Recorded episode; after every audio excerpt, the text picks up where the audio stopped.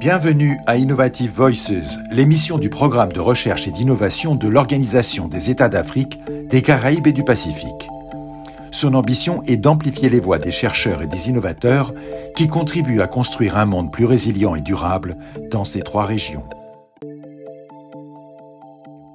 Lauréat du Next Einstein Forum 2018, professeur de bioinformatique et d'intelligence artificielle à l'Université du Québec à Montréal, Abdoulaye Baniré Diallo est l'un des principaux experts de cette technologie émergente qui a suscité beaucoup d'intérêt et d'inquiétude au cours des derniers mois. Il décrypte l'intelligence artificielle autour de trois questions. En fait, je vais vous demander d'abord de nous décrypter ce qu'est l'intelligence artificielle en mots très simples pour des néophytes. Qu'est-ce que ça représente et à quoi ça sert en, fait, euh, il faudrait comprendre que l'intelligence artificielle est, euh, est, un ensemble de théories et de techniques visant à réaliser des machines capables de simuler l'intelligence humaine.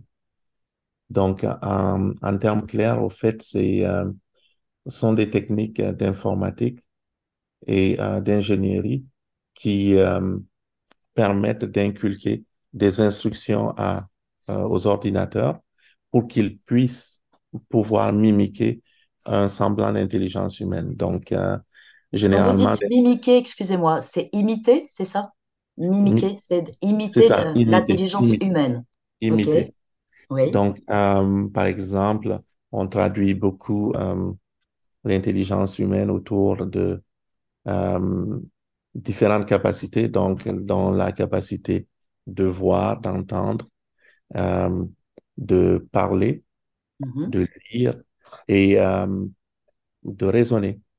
Donc, ces différents éléments, de plus en plus, on essaie de les euh, mimiquer dans les ordinateurs pour pouvoir automatiser des euh, activités. Par exemple, euh, permettre à un ordinateur ou à un système informatique de prendre des images d'une caméra et de pouvoir détecter des, des, vues comme des objets qui sont à l'intérieur de ces images-là ou à partir d'un son de pouvoir extraire l'information utile euh, qui est disponible dans ce son-là.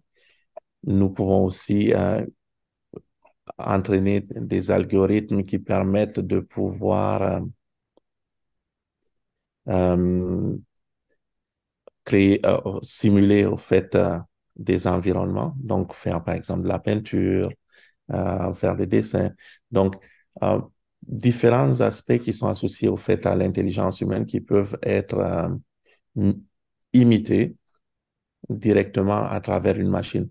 Mais euh, là où euh, le paradigme change beaucoup, c'est que depuis les avancements de l'informatique, mm, il faut comprendre que la science elle-même, elle est basée euh, sur des instructions qui sont données à la machine pour pouvoir exécuter des opérations qui sont bien précises. Donc, généralement, les problèmes, ils sont connus, les solutions sont trouvées et euh, les instructions sont euh, définies pour pouvoir euh, répondre aux problèmes précis. Donc, souvent, les machines ne, faisaient qu'exécuter ces instructions-là. Ces dernières années, il y a l'avancement dans, dans le domaine de l'intelligence artificielle d'un secteur particulier qu'on appelle l'apprentissage machine, donc qui est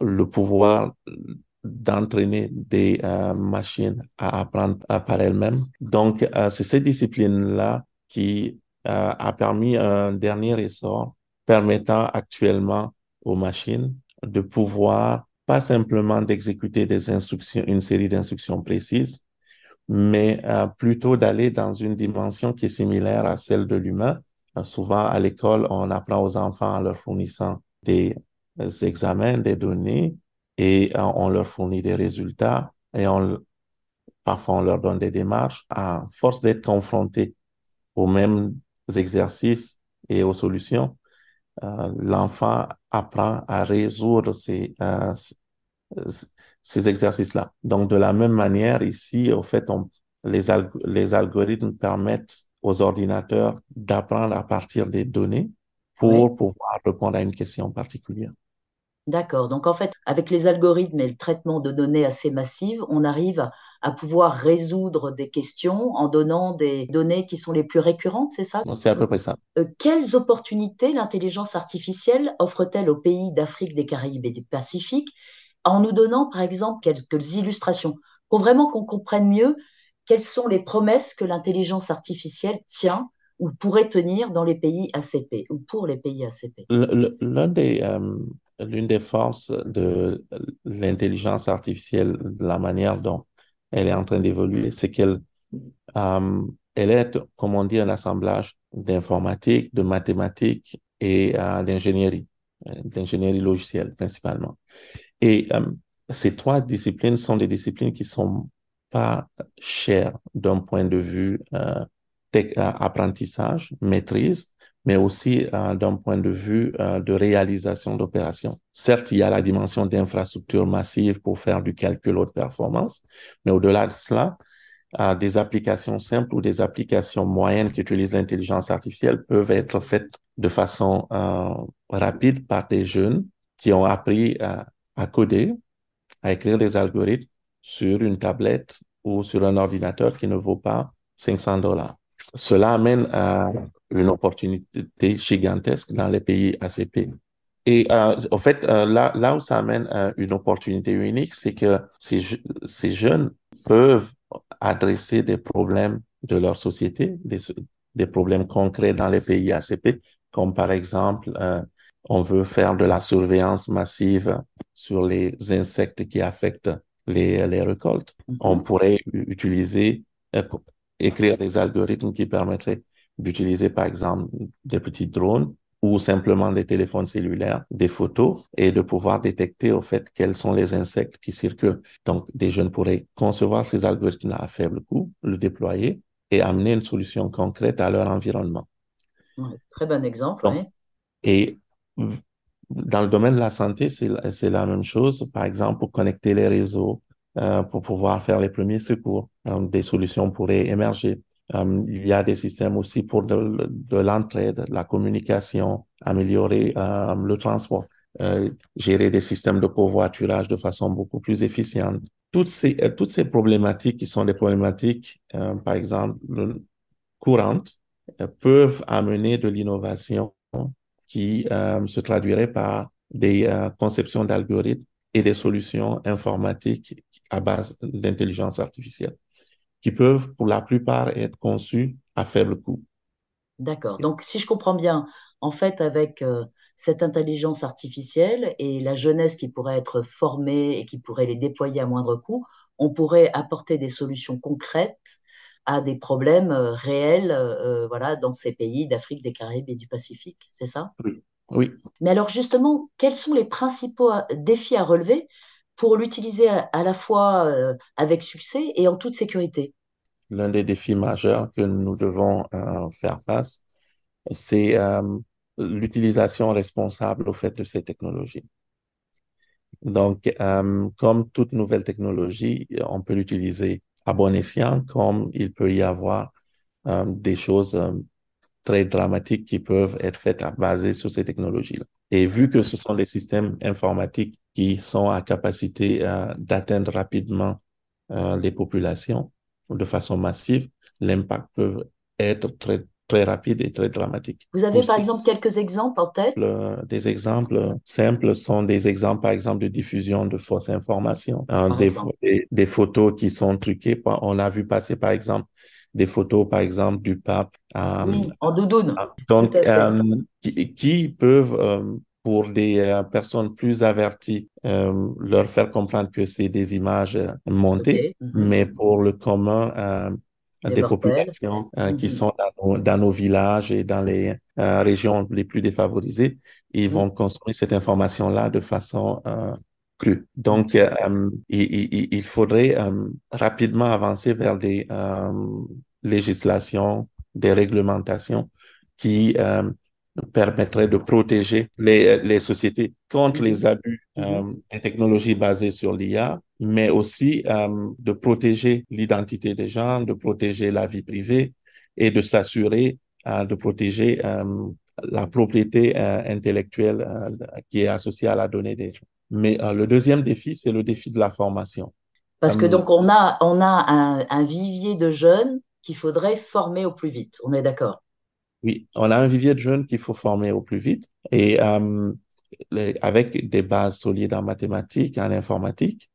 Donc pour cela, il faudrait qu'il y ait euh, des accès très rapides au, système informatique euh, dans le cursus de, de, scolarité des jeunes. Et euh, ce changement de paradigme-là est très, très important à l'école, que ce soit à l'école primaire, à l'école secondaire, pour euh, créer, au fait, l'émulation nécessaire de continuer à vivre avec euh, un environnement numérique en permanence dans son, dans son écosystème. C'est ça, parce qu'en fait, euh, ce sont des, des, des filières d'excellence, enfin, c'est des bonnes filières, mais qui ne sont pas assez suivies encore aujourd'hui, partout dans le monde, on dirait, mais encore mmh. plus, je dirais, peut-être dans les pays d'Afrique, des Caraïbes et du Pacifique, où, on, et, et, paradoxalement, on a une pénurie de compétences, quoi. Donc, on, on cherche à voir ces gens-là. Il faudrait avoir plus de femmes aussi euh, qui, qui suivent ces filières-là, ces formations-là.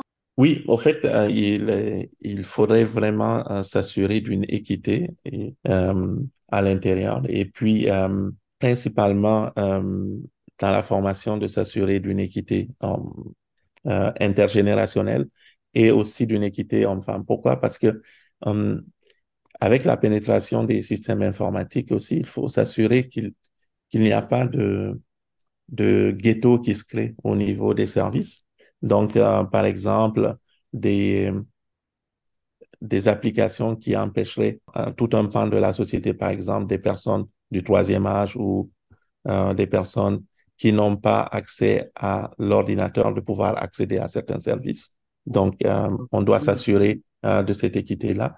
Et l'autre, l'autre dimension, c'est que puisque les systèmes basés sur l'IA s'entraînent sur des données, l'enjeu de collecte des données est hyper important. Donc, si les données collectées sont biaisées, ne sont pas représentatives, elles peuvent conduire au fait à un déni de service pour un groupe d'individus. Je vous donne un cas euh, précis qui est un exemple que euh, personnellement euh, j'ai vécu. Mm-hmm. J'ai demandé de souscrire à une assurance vie. On me dit je on me dit, je voyage beaucoup en Afrique, dans des régions où on a très peu de données pour pouvoir faire de l'évaluation euh, de risque. Donc, du coup, on ne peut pas m'assurer. OK? Et euh, donc, ce genre de problème euh, risque d'arriver de façon massive pour des régions où il y a peu de données qui sont collectées, peu de modélisation possible. Donc, ça risque de créer de nouvelles inégalités, en fait, si on ne prend pas à bras le corps le problème, d'abord, un, la culture numérique, tout simplement, déjà, les infrastructures, la formation qui est davantage de gens des pays ACP qui entraînent des programmes eux-mêmes. Et, euh, et, le, le, le, dernier enjeu dans cette direction-là, c'est vraiment la, la, la, formation et puis la, la culture numérique des euh, dirigeants. Parce que euh, dans le processus de mise en œuvre de législation, de programmes, de structures et de projection, par exemple, euh, d'infrastructures majeures, si cette culture numérique, cette vision, ils l'ont pas. Ils n'auront pas forcément ces projections pour leur propre pays, c'est ça que vous dites? Oui. Donc en fait, il y a toute une série de défis à relever. Oui. Pour conclure un peu, l'intelligence artificielle d'un côté, les pays africains, euh, caribéens et euh, les pays du Pacifique de l'autre, qu'est-ce qui peut en être fait pour le meilleur, si on devait vous résumer moi, je pense que euh, de, la, de la même manière que les pays africains et caribéens ont réussi à, à bypasser la, la téléphonie filaire pour adopter le cellulaire comme moyen majeur de communication et créer tout un écosystème sociétal autour euh, du téléphone mobile. Mm-hmm. De la même manière, euh, on devrait s'approprier des technologies basées sur l'IA pour développer de nouvelles solutions qui sont propres au pays ACP, mais aussi de pouvoir créer une, et, euh, un engouement autour de la jeunesse pour s'approprier de ces technologies. Afin que justement elle rentre dans, la, dans le jeu de l'intelligence artificielle et qu'elle elle, qu elle, qu se l'approprie davantage, c'est ça. Mille merci